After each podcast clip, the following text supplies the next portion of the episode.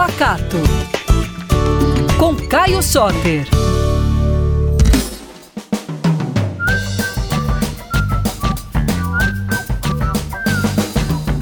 Ei pessoal, tudo bem?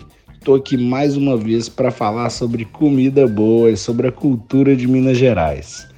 A gente falou sobre sustentabilidade, sobre sazonalidade, mas você sabe como aplicar na sua cozinha sustentabilidade?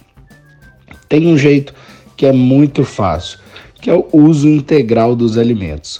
A gente precisa pensar que um alimento ele tem às vezes muitas partes e essas partes elas podem ter usos diferentes e condições ideais de uso diferentes.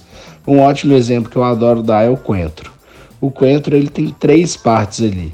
Ele tem a folha, ela tem o talo e tem a raiz. Além disso, em alguns momentos ainda tem a flor do coentro que é muito útil. Mas vamos pensar no coentro que usa no supermercado mesmo, que a gente consegue comprar.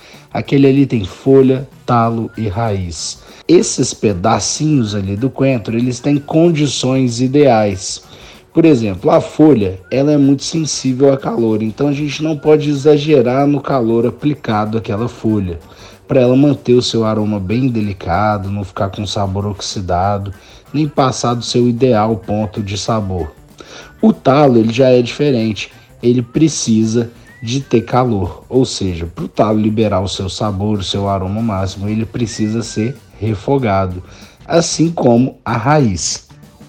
E aí é importante dizer que o talo do coentro vai ter um sabor diferente das folhas do coentro. Então tem muita gente aí que não gosta de coentro, que torce o nariz, mas se provar um talo de coentro no refogado, provavelmente vai gostar. Um outro exemplo excelente é a batata doce. A gente tem o costume de comer a raiz, né, o tubérculo, e as folhas normalmente não se aproveitam tanto. E se a gente comer essas folhas de batata doce, a gente vai ver que é uma delícia. É muito bom para usar em salada, até para fazer refogado, e assim, é uma abundância muito grande. Às vezes uma raizinha ali de batata doce dá uma quantidade de folha que você acha que embaixo tem muito mais.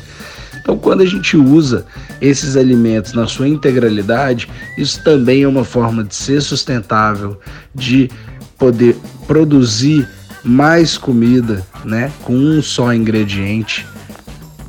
E isso é essencial nos dias de hoje.